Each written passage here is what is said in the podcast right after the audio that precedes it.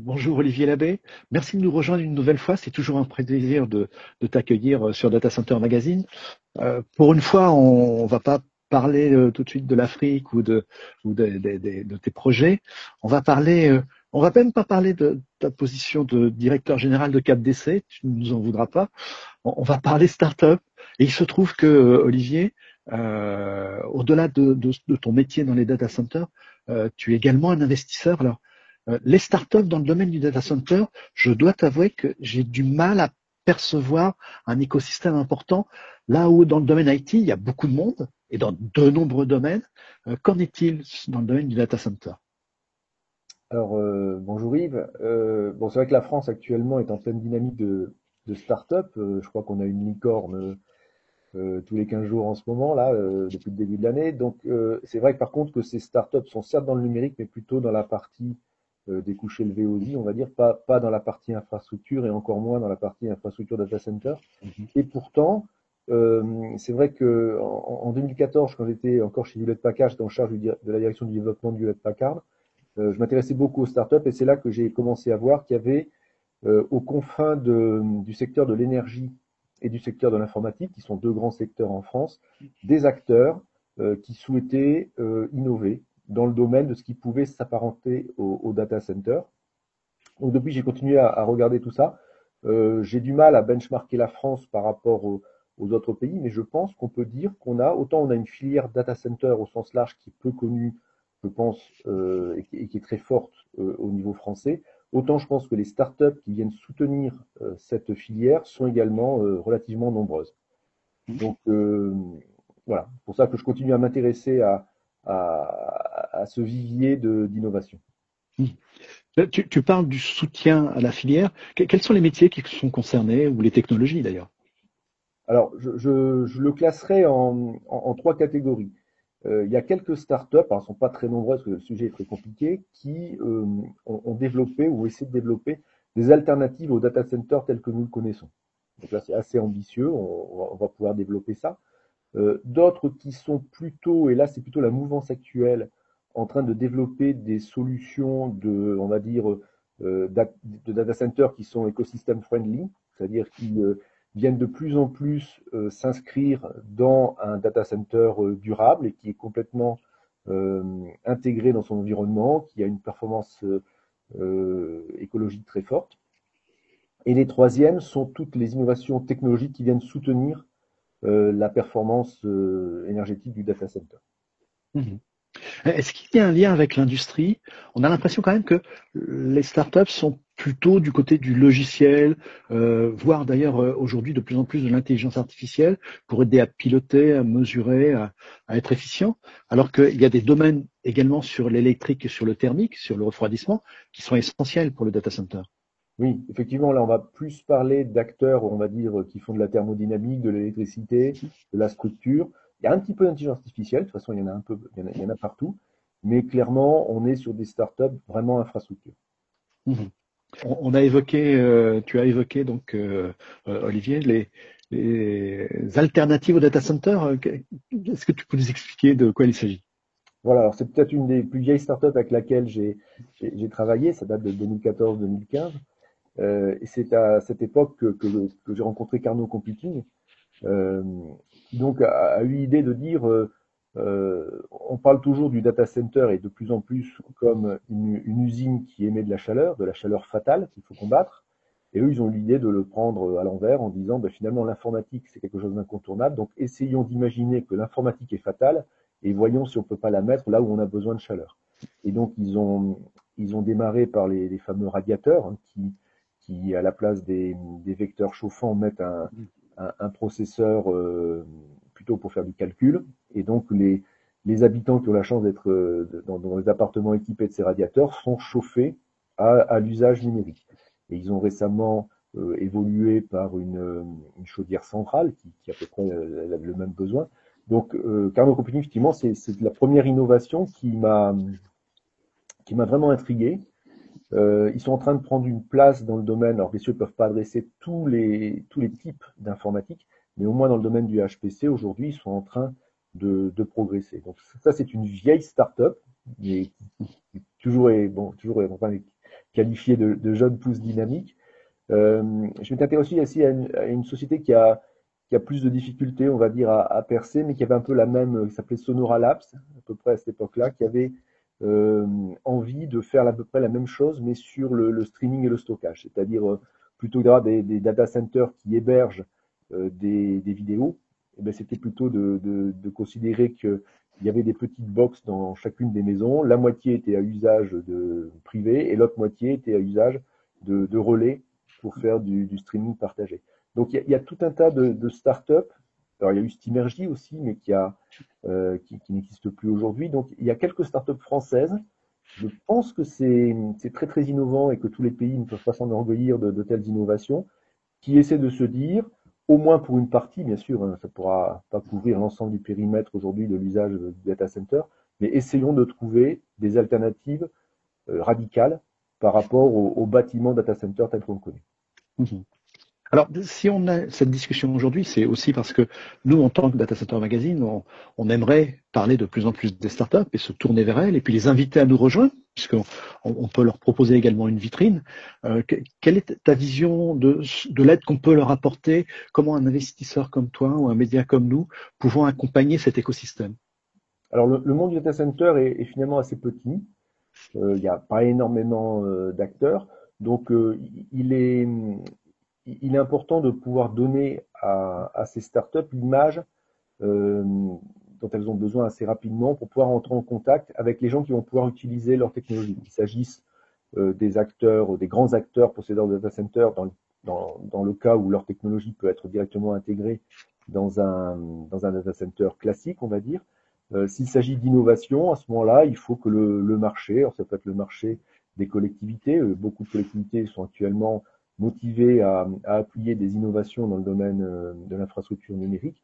Donc il faut leur ouvrir un, maximum euh, d'images pour euh, qu'ils puissent soit adresser le marché, soit adresser les acteurs du data center qui aujourd'hui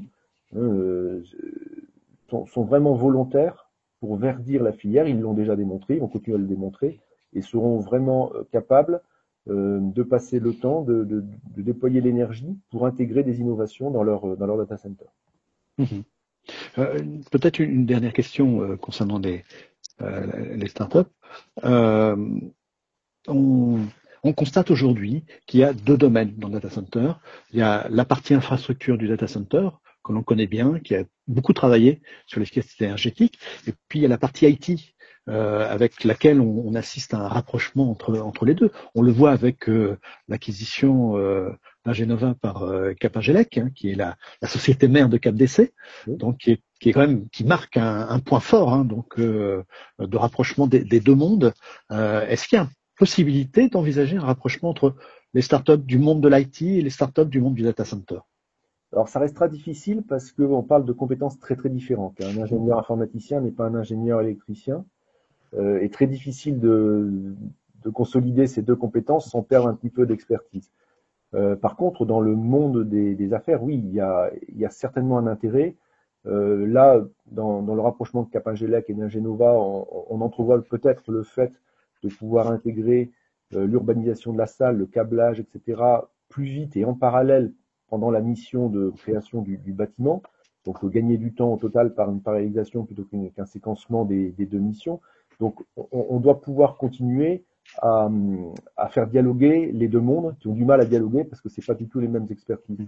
Euh, quand, quand, on regarde euh, ce qui avait, bon, ça date d'un an ou deux, mais ça avait surpris beaucoup de monde, y compris les gens de la, de la filière, euh, le retour de l'Agence internationale de l'énergie qui expliquait que dans la dernière décennie, le, le data center avait réussi à contenir euh, sa consommation globale alors que le, le load informatique avait été multiplié par 8 on voit bien que ce, gain a été obtenu à la fois par les, gens du bâtiment, on a à peu près divisé le, PUE par deux, que par les gens de l'informatique, parce qu'on a réussi à consolider, à virtualiser et du coup à éviter d'avoir euh, beaucoup de plateformes qui n'étaient pas euh, utilisées à un rendement maximum. Et c'est la conjonction des deux qui a permis d'avoir un data center. Alors pour le coup, euh, j'utilise le, le, vocable au sens large, pas le data center bâtiment uniquement, c'est donc le data center à la fois côté l'eau technique du bâtiment et côté informatique qui a réussi à contenir cette, cette hausse. Mhm. Donc euh, la réponse est non sur le plan des compétences techniques, très difficile. La réponse est oui sur le plan du fait de savoir travailler ensemble. Mhm. Alors, Olivier, tu as évoqué aussi euh, le, domaine de ce que tu appelais les écosystèmes friendly du data center. Euh, est-ce que tu peux nous expliquer un peu plus en détail ce qu'est cet écosystème et, et quelles sont les, startups que tu as pu euh, repérer dans ce domaine? Alors, effectivement, le data center classique, c'est un data center qu'on met dans une zone plutôt industrielle et qui va donc essayer de combattre sa chaleur fatale. Ça, c'est un peu l'image l'image qu'on a du data center. Et, en fait, on se rend compte qu'il y a beaucoup d'acteurs aujourd'hui qui essaient de porter un data center qui, rentre bien dans son environnement, alors peut-être de taille un peu plus petite que les précédents, mais on peut citer euh, par exemple tout récemment Data Farm qui a, qui a eu l'idée de se dire euh, je peux très bien créer un data center en, aval d'exploitation agricole pour récupérer et tirer parti de, de la déperdition énergétique de ces exploitations agricoles. Et donc il crée quelque chose qui, sur le plan de l'énergie, est, complètement en circuit circulaire. Euh, bon, il y a d'autres acteurs. Euh, Stratosphère est en train de, de créer quelque chose qui va pouvoir euh, euh, s'intégrer bien dans le paysage euh, urbain aussi, avec une production, par exemple, de, serres agricoles chauffées par le, par le data center. Denver actuellement en train de réfléchir à comment proposer des data centers en, milieu urbain, mais sur, avec un refroidissement à partir de, des fleuves, des rivières. Euh, Zent avait fait un data center à, hydrogène à Avignon. Euh, data Campus fait un data center éco-conçu. Donc il y, a, plein de, startups qui, peut-être sont moins euh, innovantes sur le plan de la technologie, comme celles qu'on a pu voir avant, parce qu'elles se contentent, entre guillemets, de, maintenir le, système data center, mais en essayant de l'améliorer et surtout de le rendre compatible et friendly avec son environnement. Donc là, je crois qu'il y a beaucoup, beaucoup de pouces actuellement en France dans, ce, dans cette catégorie. Mhm. Et puis le, le troisième euh, domaine que tu as repéré, c'est, donc celui de l'efficacité euh, énergétique. Euh, explique-nous alors. Alors, il y a, et, ça, on le voit à l'échelle mondiale. Donc, la France n'est pas, n'est pas en reste. il y a quelques grandes technologies que tout le monde connaît et qui sont amenées à faire évoluer les data centers dans le bon sens. Donc, les technologies, bien sûr, de l'hydrogène. donc, en France, on a quelques petites expériences sur, l'hydrogène. Donc, il y, a, une société à Besançon le projet IDATA, euh, qui a réuni trois startups qui, ont développé un, prototype. Hydrogène de France on a travaillé avec Atos. Donc, bon, Hydrogène de France et Atos, c'est pas vraiment des startups, mais on, a donc toute cette filière de l'hydrogène qui va forcément euh, générer des, innovations et des startups.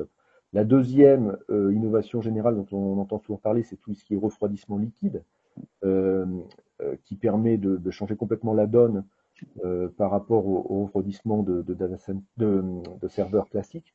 Euh, donc, euh, il y a Immersion 4 qui est franco-suisse, qui, innove là-dedans. La Spiritas est hollandaise.